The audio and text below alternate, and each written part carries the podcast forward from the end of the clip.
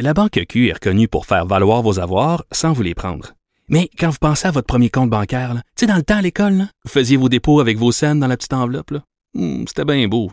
Mais avec le temps, ce vieux compte-là vous a coûté des milliers de dollars en frais, puis vous ne faites pas une scène d'intérêt.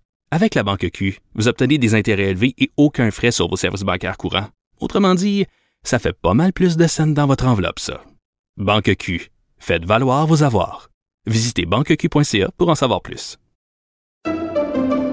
Pendant que votre attention est centrée sur vos urgences du matin, vos réunions d'affaires du midi, votre retour à la maison ou votre emploi du soir, celle de Desjardins Entreprises est centrée sur plus de 400 000 entreprises à toute heure du jour. Grâce à notre connaissance des secteurs d'activité et à notre accompagnement spécialisé, nous aidons les entrepreneurs à relever chaque défi pour qu'ils puissent rester centrés sur ce qui compte, le développement de leur entreprise.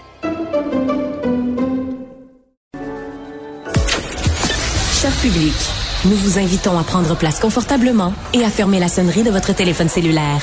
En cas d'incident, veuillez repérer les sorties de secours les plus près de vous. Bon divertissement. Un, deux, un, deux. OK, c'est bon, on peut y aller. Sophie Durocher. Elle met en scène les arts, la culture et la société pour vous offrir la meilleure représentation radio. Sophie Durocher. Tout un spectacle radiophonique. Bonjour tout le monde. Euh, Vous savez, euh, ces jours-ci, il y a un phénomène vraiment euh, qui intéresse tout le monde. C'est le phénomène du true crime. Les gens, que ce soit dans les balados, dans les séries, dans les documentaires, se passionnent pour des vraies histoires criminelles. Je fais partie des gens qui adorent ça. Euh, on a comme une fascination pour les crimes, une fa- fascination qui est saine quand même. Et si le- les histoires criminelles vous intéressent, vous allez vouloir écouter la prochaine entrevue. Isabelle Richer, on la connaît, ça fait 25 ans qu'elle est euh, dans différents palais de justice, qu'elle couvre différents palais de justice euh, au Québec. Elle l'a fait à l'époque pour euh, Télévision 4 saisons, elle le fait maintenant depuis plusieurs années à Radio-Canada. Et ces jours-ci, elle sort un livre que j'ai vraiment dévoré. J'ai dévoré chaque page. Euh, ce livre s'intitule Ce que je n'ai jamais raconté 25 ans au Palais de justice. Isabelle Richer est au bout de la ligne. Bonjour Isabelle. Bonjour Sophie. On se connaît dans la vie de tous les jours, c'est pour ça que je vais te tutoyer si tu si tu le permets. Ben, volontiers, oui. Isabelle, j'ai dit que j'ai dévoré ce livre-là. Le seul problème, c'est que je l'ai lu avant d'aller me coucher et je pense que tu m'as occasionné quelques cauchemars parce que tu revisites les histoires euh, peut-être parmi les plus lugubres qui se sont déroulées dans les palais de justice au cours des dernières années. Tu dis avec ce livre-là que tu veux savonner ton âme. Qu'est-ce que tu Mhm. veux dire par là? Ben, c'est curieux parce que effectivement, c'est c'est des histoires que j'ai couvertes il y a au moins à peu près 30 ans, au début des années 90, bon, enfin à la, à la fin des années 90, et je, elles ne se sont jamais complètement euh, évaporées de mon cerveau. Et ce que je rencontre dans le livre, quand je dis ce que je n'ai jamais raconté, c'est pas plus de détails abominables, c'est surtout comment moi je me suis sentie quand Oui. je les ai entendus. Alors ça, c'était pas intéressant ou pertinent de raconter ça quand je couvrais le palais de justice. C'est pas ça le, le but de couvrir un, un procès. Alors je l'ai pas raconté, mais je l'ai quand même vécu et ressenti, et ça s'était un peu déposé en moi. Et je voulais m'en défaire. Ce sont bien souvent les récits que, que j'ai fait dans le livre, il y en a 22, ce sont des fragments de, procès. Je raconte pas un procès du, début à la fin, comme je le fais dans mon travail de journaliste, quand je fais un, un reportage, quand je fais mes balados. Là, j'y vais de façon très systématique. Je raconte tout parce que j'ai un objectif, c'est de de de- d'étaler quelque Bien chose. sûr. Dans mon livre, c'est beaucoup plus pour me défaire d'affaires qui en finissent plus de me de m'obséder. Mais là, on s'entend, là, je suis pas complètement euh, zinzin, là, je suis pas devenue complètement névrosée. Je pense pas à ça tous les jours, mais je me dis, il faut que je libère mon cerveau de, de ça. Il faut que je les chasse, ces histoires. Puis voyons voir si ça fait de la place dans mon disque dur. Peut-être que j'aurai un petit peu plus de, de place pour l'imaginaire euh, intéressant, un imaginaire plus joyeux qu'un imaginaire occupé par des affaires euh, sombres et euh, assez euh, dépressives. Et sordide, assez déprimantes, sordide. là, Oui, Ouais. sordide, Mais- tu, mais- tu le dis bien. Mais ce qui est intéressant, Isabelle, c'est que bien sûr, quand on te voit toi ou quand on voit, mettons, mon collègue Félix Séguin ou d'autres Mhm. qui couvrent des histoires de crimes, on se dit c'est impossible qu'ils couvrent ces dossiers-là et que ça ne re- revienne pas les hanter. Donc, ce que tu nous confirmes avec ton livre, c'est que oui, ça te hante. Je veux juste lire un- une description, une petite description d'un enfant euh, qui a été euh, maltraité, malmené par ses parents. Donc, je vais juste à- avis aux âmes sensibles. là. Son petit corps portait des cicatrices plus ou moins récentes. Un gros bleu déformait le côté de son visage qui était bouffi comme un ballon. Il lui manquait de la peau au visage et la base de son pénis était déchirée. On parle ici d'un enfant de 4, À peu 5, près quatre ans, là, oui, ouais, à peu près Jérémy, 4 hein, ans. Euh, comment on fait, Isabelle, quand on rentre à la maison puis qu'on a couvert pendant la journée un procès d'un parent qui a infligé ce genre de traitement-là à un petit, un petit garçon de 4 ans?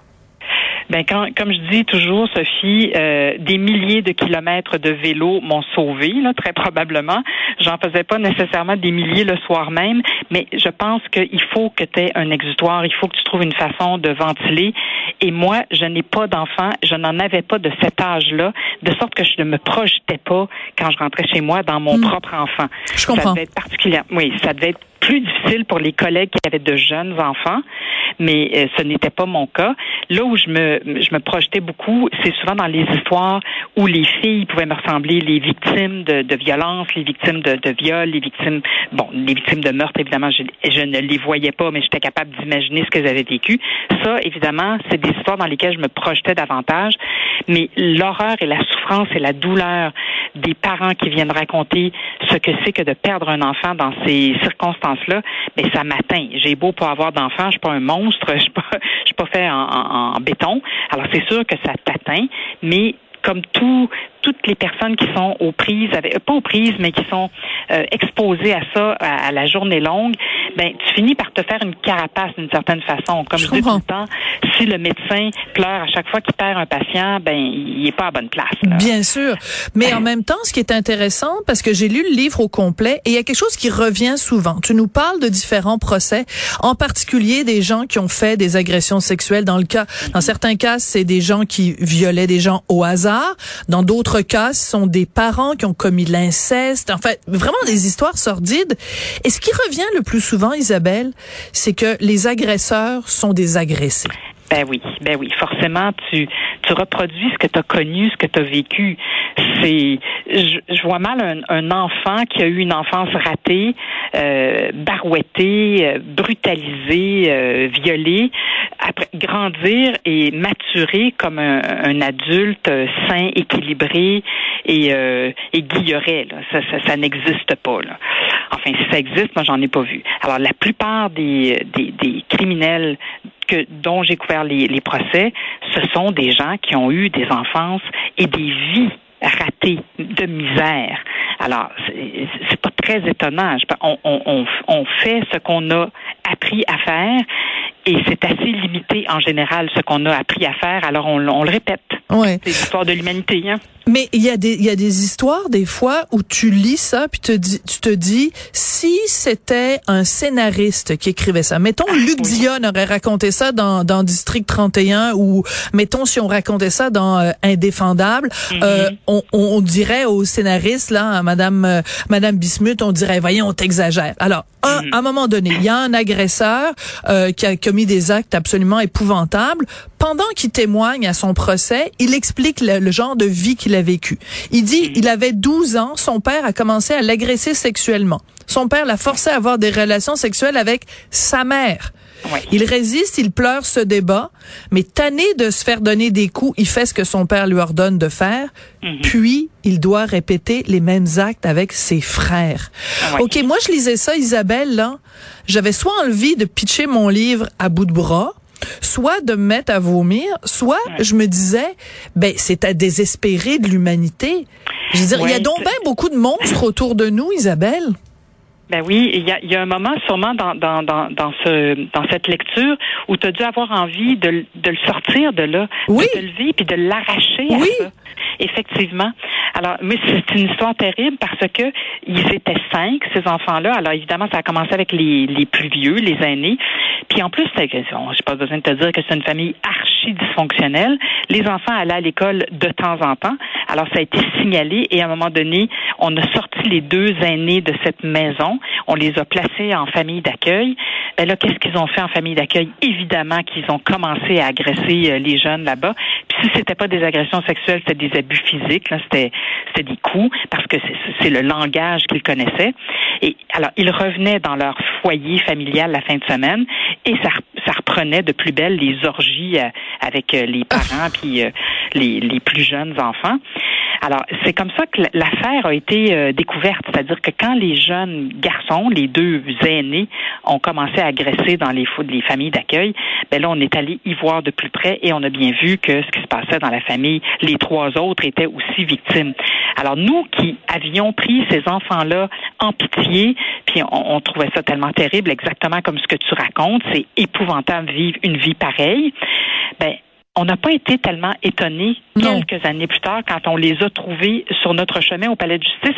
Et là à titre d'accusés parce qu'évidemment qu'ils ont commencé à faire des mauvais coups à l'âge adulte et puis c'était pas ultra grave mais quand même des vols puis de, je pense que c'était des méfaits des vols des, des incendies criminels peut-être. Bref ils allaient assurément répéter un peu ce qu'ils avaient vécu. Mm. Mais j'ai été quand même étonnée parce que pour justement pour écrire ce récit-là, j'ai regardé les antécédents des cinq enfants et c'est pas majeur. Je m'attendais à les voir euh, justement accusés peut-être d'homicide involontaire ou, ou d'agression sexuelle grave. Ben non, rien de tel, rien d'aussi grave. Alors c'est quand même une presque bonne nouvelle. Ouais, il y a euh, une question fondamentale que tu poses dans ton livre et c'est une conversation que tu as avec tes patrons, mais je pense que c'est une conversation que tous les chroniqueurs judiciaires se posent dans toutes Oui. les salles euh, de nouvelles de la planète jusqu'où faut-il aller? L'exemple que tu donnes, c'est est-ce que je dois dire l'accusé a commis des attouchements sexuels sur une fillette de 4 ans ou je dois dire la réalité qui est l'accusé a forcé la fillette de 4 ans à lui faire une fellation? Est-ce que spécifier que c'est une fellation, est-ce que c'est dans l'intérêt public de le savoir? En même temps, si tu caches l'information, tu, tu censures d'une certaine façon. Donc, jusqu'où on va trop loin, Isabelle? Oui, puis est-ce que tu comprendras pourquoi cet être infect a écopé d'une peine de huit ans de prison? Voilà. Parce que si tu dis il a fait des attouchements sexuels, à quoi tu penses? Tu penses qu'il a mis sa main sur euh, euh, la fesse de l'enfant? Voilà. Dis, ben, franchement, elle a huit ans pour ça, on charrie. Mais non, mais si tu dis les choses avec des vrais mots, ben, peut-être que tu vas comprendre euh, pourquoi il écope d'une peine si sévère. Évidemment, comme tu le sais aussi, parce que ça fait longtemps que tu es dans les médias, il y a une différence entre écrire les choses dans un journal et Oui, les dire avec vrai. des mots à la télé ou à la radio. Alors, on a, puis en plus, on a chacun une ligne éditoriale donnée. Alors, quand j'étais à TQS, il y a 100 ans de ça, ben, on était un peu plus permissif, si on peut dire, là, dans, dans, dans le récit. Euh, J'avais le droit de dire un certain nombre de mots un peu plus, euh, un peu plus euh, Cru. crus. Euh, à Radio Canada, on, on est plus, euh, comment dire, on est plus pas pas pas sensible, mais Prudent? on est, oui, puis on, on épargne un peu notre notre public. euh, c'est pas tellement qu'on est plus respectueux parce que tout le monde essaie de respecter son public. On veut pas le, on veut pas le faire fuir notre public. On n'est pas bête, hein, mais on essaie de de l'épargner jusqu'à un Ouais. certain point. Alors, euh, il il y, a des choses qu'on ne dit pas. Il y a des choses que personne ne dit que ça ne se raconte pas presque et ça, ça n'aidera pas euh, le récit. On n'ira nulle part de plus en ajoutant ce mot ou ce détail. Il y a Je des comprends. choses qu'on n'a jamais racontées. Une dernière question, euh, Isabelle. Est-ce que tes 25 ans passés dans un palais de justice, est-ce que tu arrives quand même, malgré tout, à avoir confiance dans l'être humain? Ou est-ce que, à force d'avoir fréquenté le côté sombre, sombrissime, ça t'a rendu désabusé d'une certaine façon? Non, je ne perdrai jamais espoir en l'humanité parce que justement, dans ces 22 récits, il y en a des, des lueurs ici et là. Pas seulement pour euh, les, les, les victimes, parce qu'il y en a des belles histoires de victimes qui s'en remettent. il y a aussi un peu d'espoir pour les accusés, pas tous évidemment, Oui. ils n'ont pas tous La réhabilitation. d'introspection et de se de, de se réhabiliter, mais il y en a assurément. Alors, j'ai pas complètement perdu foi en l'humanité, mais disons que ça t'ouvre les yeux sur euh, un tas de un tas de choses que que tu pensais pas qui étaient possibles parce que on parce qu'on a été chanceux puis parce qu'on vient de bonnes familles et qu'on a on a connu ce qu'était la, la fabrication des liens euh, affectifs réels et euh, intenses dès notre enfance. Nous, on a été bénis. Ben c'est pas tout le monde qui a ça, puis on comprend pas pourquoi des gens qui sont pas faits pour avoir des enfants en ont pareil et euh, les, les maltraitent, les abandonnent, les rejettent. Ça dépasse, en tout cas ça, ça dépasse mon entendement à moi, mais j'ai pas perdu complètement l'espoir. Et on apprend dans ton livre pourquoi c'est super important de mettre des barreaux sur ses fenêtres quand on habite un rez-de-chaussée. Merci beaucoup Isabelle Richer. Ça fait plaisir de Merci à parler toi, à, une collègue, euh, donc Isabelle qui est journaliste judiciaire euh, chez Radio-Canada. Son livre s'intitule Ce que je n'ai jamais raconté, 25 ans au palais de justice, à lire, mais peut-être pas juste avant d'aller se coucher.